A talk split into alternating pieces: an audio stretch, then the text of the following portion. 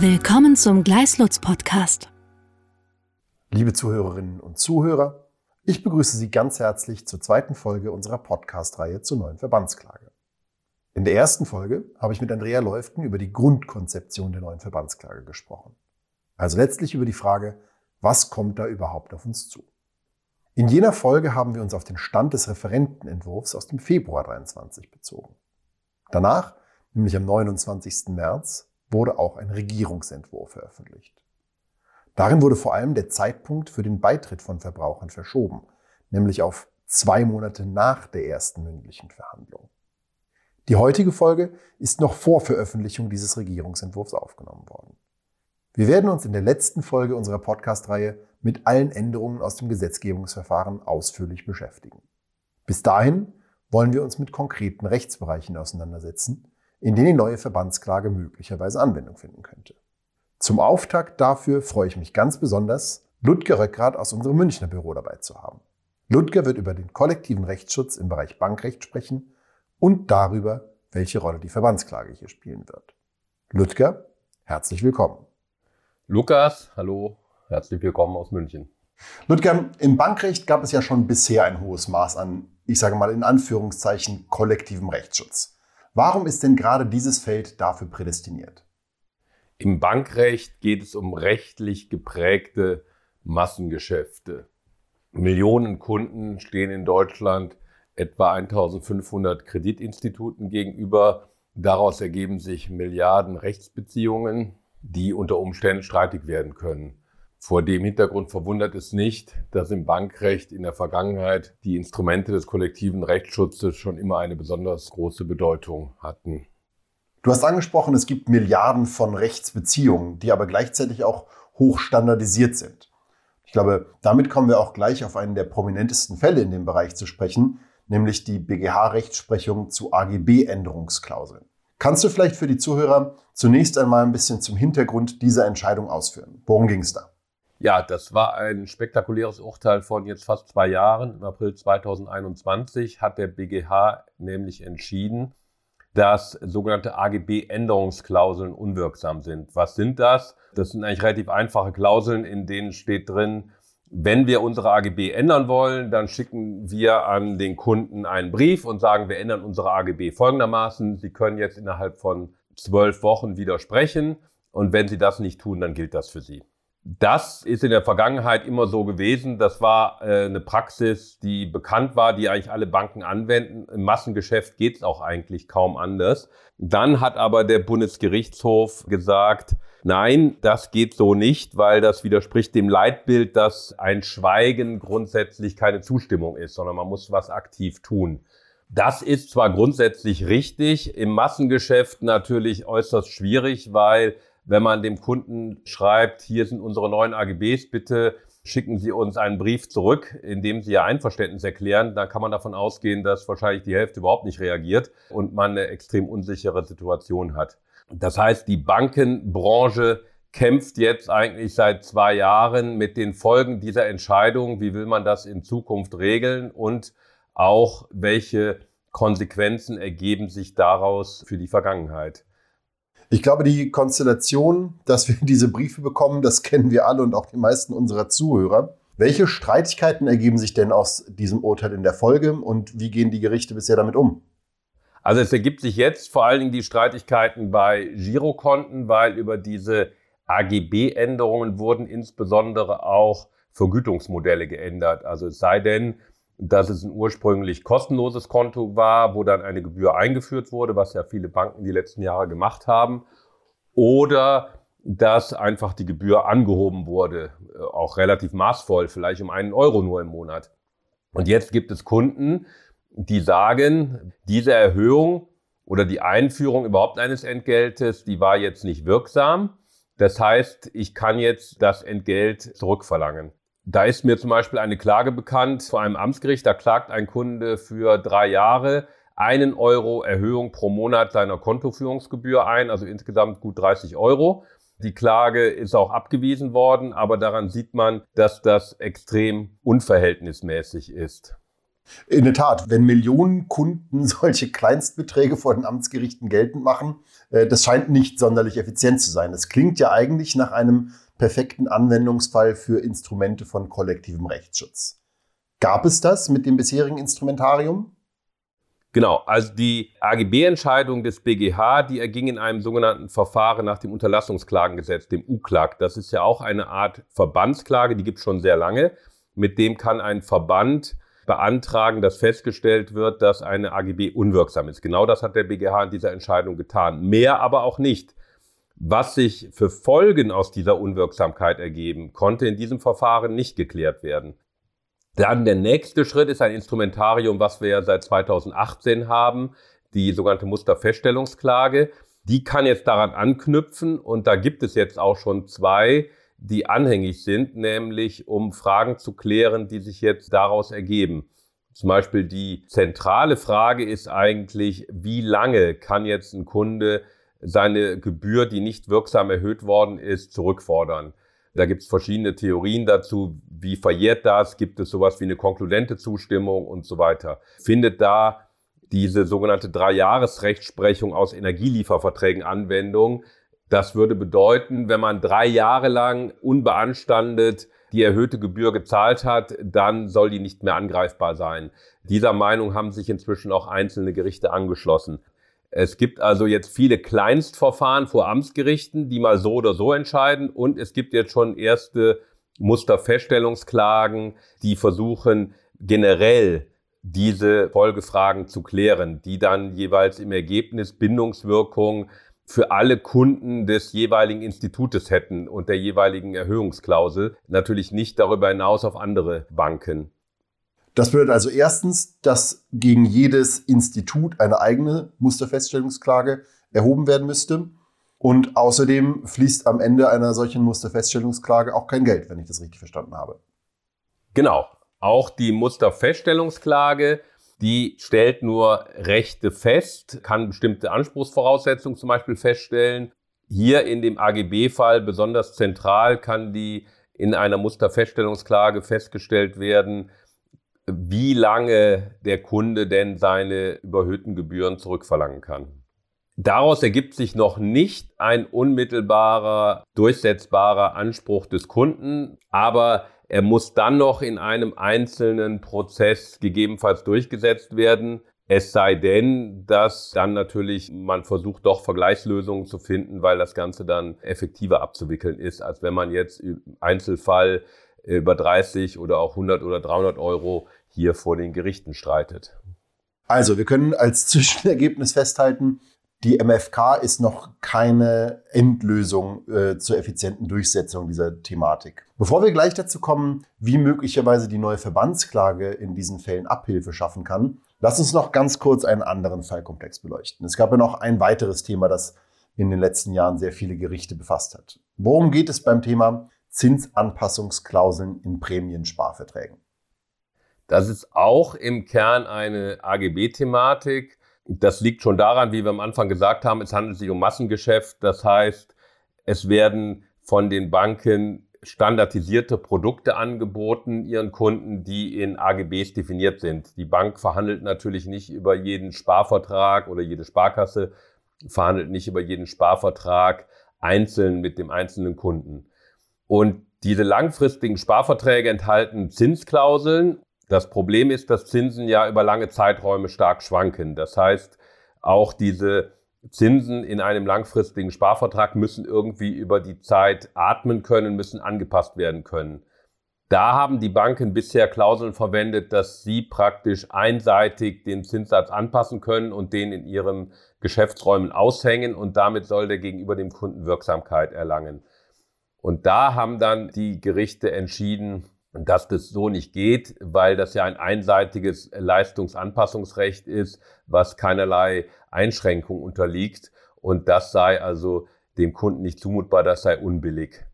Okay, man kann sich vorstellen, dass die Beträge, über die in Konsequenz dieser Entscheidung gestritten wird, etwas höher sind.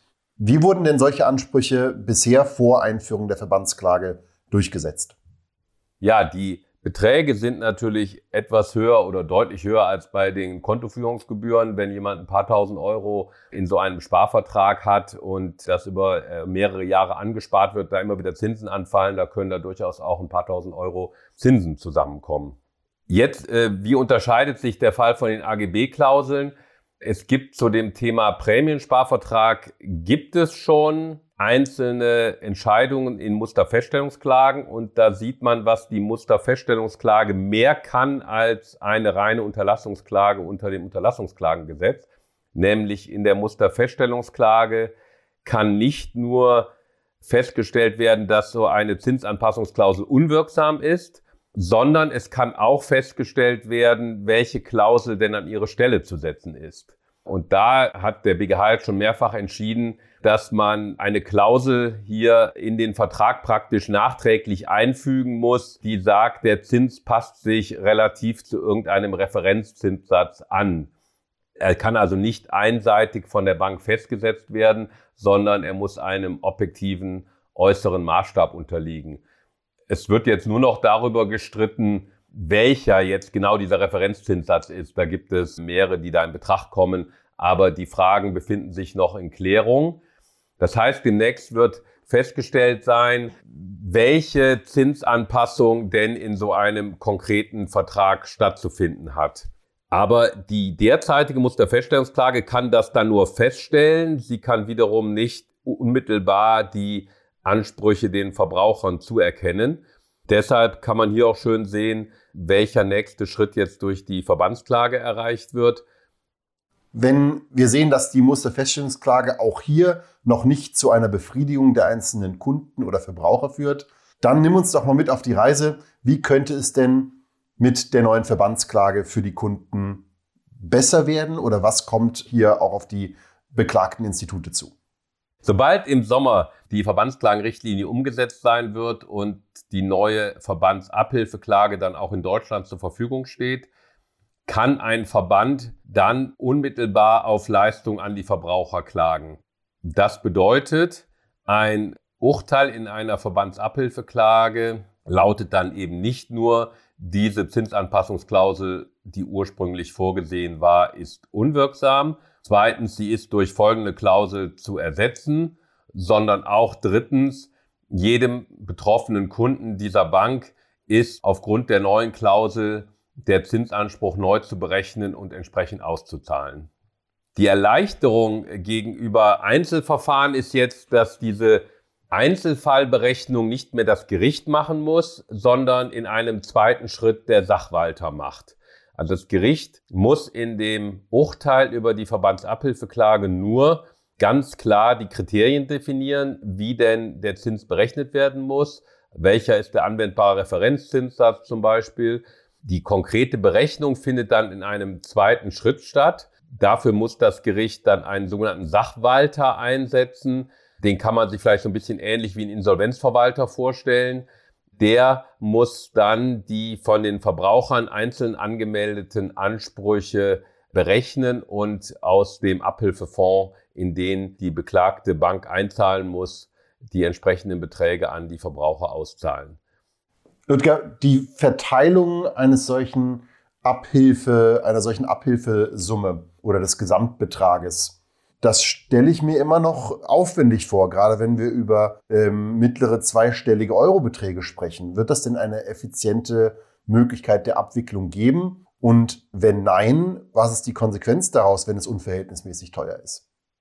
Ja, das Gesetz soll es so regeln, dass die Kosten für den Sachwalter von dem beklagten Unternehmen zu bezahlen sind. Das heißt, die Verbraucher sollen nicht eine Kürzung ihrer Ansprüche erfahren, sondern die Kosten, die mit der Verteilung verbunden sind, sollen komplett dem Unternehmen zu Last fallen. Jetzt stellt sich natürlich die Frage, wie der Sachwalter vergütet werden soll.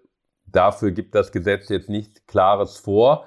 Aber die Vergütung muss ja irgendwie angemessen sein, dass der Verwalter davon auch seine Tätigkeit hinreichend vergütet bekommt, sodass sich das auch lohnt. Deshalb denke ich zum Beispiel in dem Fall mit den AGB, wo es dann um Kontoführungsgebühren im Bereich von 30 bis 100 Euro geht, ist es im Einzelfall wahrscheinlich sehr schwierig, dass jemand für diesen Betrag diese Ansprüche prüfen kann.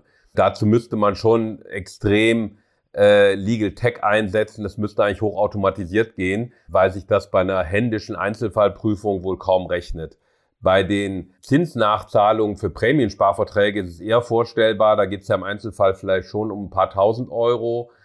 Und auch dort müsste man sicher Legal Tech anwenden. Da muss ja keiner händisch äh, die Zinsen ausrechnen. Aber äh, es muss natürlich jemand nochmal drüber schauen. Also es bleibt abzuwarten, ob sich das hinreichend lohnt äh, für die Sachwalter oder ob es nicht unverhältnismäßig teuer für das beklagte Unternehmen ist. Wenn es unverhältnismäßig teuer wird, kann sich das beklagte Unternehmen natürlich auch überlegen, ob es nicht Vergleichslösungen anbietet, die Prüfung erstmal selber unternimmt, den Kunden ein Vergleichsangebot macht. Wenn die das annehmen, dann ist die Sache vielleicht schlanker erledigt, als wenn ein Sachwalter, der ja in irgendeiner auch überprüfbaren Form das darlegen muss, weil es gibt doch im zweiten Schritt möglicherweise eine Möglichkeit, das nochmal gerichtlich überprüfen zu lassen. Und dafür muss das ja irgendwie dargelegt werden. Vielen Dank dafür. Lass uns noch über ein anderes Thema sprechen. Du hast es verschiedentlich schon erwähnt. Verjährung von Ansprüchen und der Schutz vor Verjährung durch solche Klageerhebungen. Welche Änderungen oder Verbesserungen kommen da auf die Kunden zu durch die Einführung der Verbandsklage? Ja, da muss man auch kurz wieder den historischen Kontext aufzeigen. Die Unterlassungsklage, die alte, mit der also ein Verband eine AGB für unwirksam erklären konnte, die hatte auf die Verjährung von den Verbraucheransprüchen keinerlei Auswirkungen. Das heißt, der Verbraucher konnte nur daraus resultierende Ansprüche geltend machen, wenn sie halt noch nicht verjährt waren. Die Musterfeststellungsklage hat ein Modell eingeführt, dass sobald sie erhoben ist, sich Verbraucher registrieren können. Die Registrierung ist sehr niederschwellig angelegt. Sie kann selbst gemacht werden. Man braucht dafür keinen Anwalt. Man kann das per E-Mail machen. Und diese Registrierung hemmt dann die Verjährung, sogar rückwirkend auf die Erhebung der Musterfeststellungsklage. Und der Verbraucher muss erstmal nichts weiter tun. Dieses Modell soll nach dem Gesetzesentwurf auch für die Verbandsabhilfeklage gelten. Das heißt, Verbraucher müssen, wenn eine Verbandsabhilfeklage erhoben wird von einem Verband, sich unter dieser registrieren und können erst damit die Verjährung ihrer Ansprüche hemmen. Das Modell wird auch von der beklagten Seite befürwortet. Es ist allerdings strittig, ob das mit der Richtlinie vereinbar ist, weil die Richtlinie an sich vorsieht, zumindest für die Unterlassungsklage, dass diese selbst für alle betroffenen Verbraucher, ohne dass die noch etwas tun müssen, die Verjährung hemmen soll. Daher stellt sich die Frage, ob man das bei der Abhilfeklage anders regeln kann. Die Begründung dafür, dass man da differenzieren kann, ist, dass bei einer Unterlassungsklage der Verbraucher an sich überhaupt nicht aktiv werden muss, weil er sich darunter auch gar nicht registrieren kann. Anders das aber bei der Abhilfeklage ist, wo grundsätzlich der Verbraucher seine Ansprüche anmelden muss, um unter deren Scope zu kommen. Was bedeutet das in der praktischen Umsetzung, wenn wir davon ausgehen, dass der Referentenentwurf in der jetzt vorgelegten Fassung verabschiedet wird? Wenn die Verbandsklage so umgesetzt wird, wie sie der vorliegende Entwurf vorsieht, wird sich die Frage stellen, ob Verbände nicht Unterlassungsantrag und Abhilfeantrag jeweils kombinieren werden. Die Verbandsunterlassungsklage wird nämlich demnächst automatisch für alle betroffenen Verbraucher eine Verjährungshemmung zur Folge haben, während das bei der Verbandsabhilfeklage nach dem äh, derzeitigen Entwurf nur bei einer Anmeldung des Verbrauchers der Fall sein wird. Diese Thematik wird auch schon in der Literatur angesprochen und auch die zusätzliche Frage aufgeworfen, ob denn eine Unterlassungsklage immer zulässig ist oder nur in dem Fall, wenn die beanstandete Praxis fortgeführt wird, weil ansonsten für eine Unterlassung gar kein Feststellungsinteresse bestünde, wenn die Praxis schon geendet hätte. Also da stellen sich noch viele interessante Fragen, die in Zukunft zu klären sein werden. Und sicher wird auch noch in den verbleibenden Monaten genau zu diesem Punkt eine heftige Diskussion zwischen den verschiedenen interessierten Kreisen stattfinden. Eine Frage, die aber klar ist, die auch die Richtlinie klar vorgibt, ist, dass dieses neue Verjährungsregime, diese automatische Verjährungshemmung, zumindest durch die Unterlassungsklage, wird keine Rückwirkung haben auf Verstöße, die in der Vergangenheit stattgefunden haben. Da sagt die Richtlinie nämlich ganz deutlich, diese neue Regel darf erst auf Rechtsverstöße Anwendung finden, die ab dem 24. Juni 2023 stattfinden. Also dieses verschärfte Verjährungsregime wird erst sich in Zukunft auf Unternehmen auswirken. Das wird jetzt keine Rückwirkung haben auf Vorgänge, die sich in der Vergangenheit abgespielt haben. Vielen Dank, Ludger. Damit sind wir schon fast am Ende dieser Episode angekommen. Lass uns doch noch einen ganz kurzen Ausblick wagen, Ludger. Einführung der Verbandsabhilfeklage. Wird das jetzt eine komplett neue Welt oder ähm, ist es nur eine behutsame Fortentwicklung des Status quo? Also zusammenfassend kann man wohl sagen, dass es schon ein wichtiger Schritt ist. Andererseits dadurch, dass es nur eine Verbandsklage ist und auch die Anforderungen an die qualifizierten Verbände relativ hoch sind, rechne ich nicht, dass ab dem Sommer die Riesenwelle an Verbandsklagen losgeht. Wir haben ja schon das Modell der Musterfeststellungsklage, da gibt es seit fünf Jahren jetzt ungefähr 37 Stück von. Man sieht deutlich, dass Verbände natürlich ihre Mittel und ihre personellen Ressourcen auf wenige Fälle konzentrieren müssen, die sie für besonders erfolgversprechend halten. Also ich denke auch unter der neuen Verbandsklage wird es jetzt nicht die gefürchteten amerikanischen Verhältnisse geben, dass jetzt hier Anwaltskanzleien groß die Werbetrommel rühren und versuchen, irgendwelche Class Actions im amerikanischen Stil hier loszutreten. Das wird auch weiterhin nicht in Europa so passieren. Vielen Dank für diese Einschätzung, Ludger. Wir werden die Entwicklung weiterhin gespannt beobachten. In unserer Podcast-Reihe werden wir weitermachen und in der nächsten Folge betrachten wir gemeinsam mit Christian Steinle die Frage, wie die neue Verbandsklage sich möglicherweise im Kartellrecht auswirken könnte. Ludger, dir vielen Dank und Ihnen, liebe Zuhörerinnen und Zuhörer, einen schönen Tag und bis zum nächsten Mal. Vielen Dank, Lukas. Weitere Informationen finden Sie auf gleislutz.com.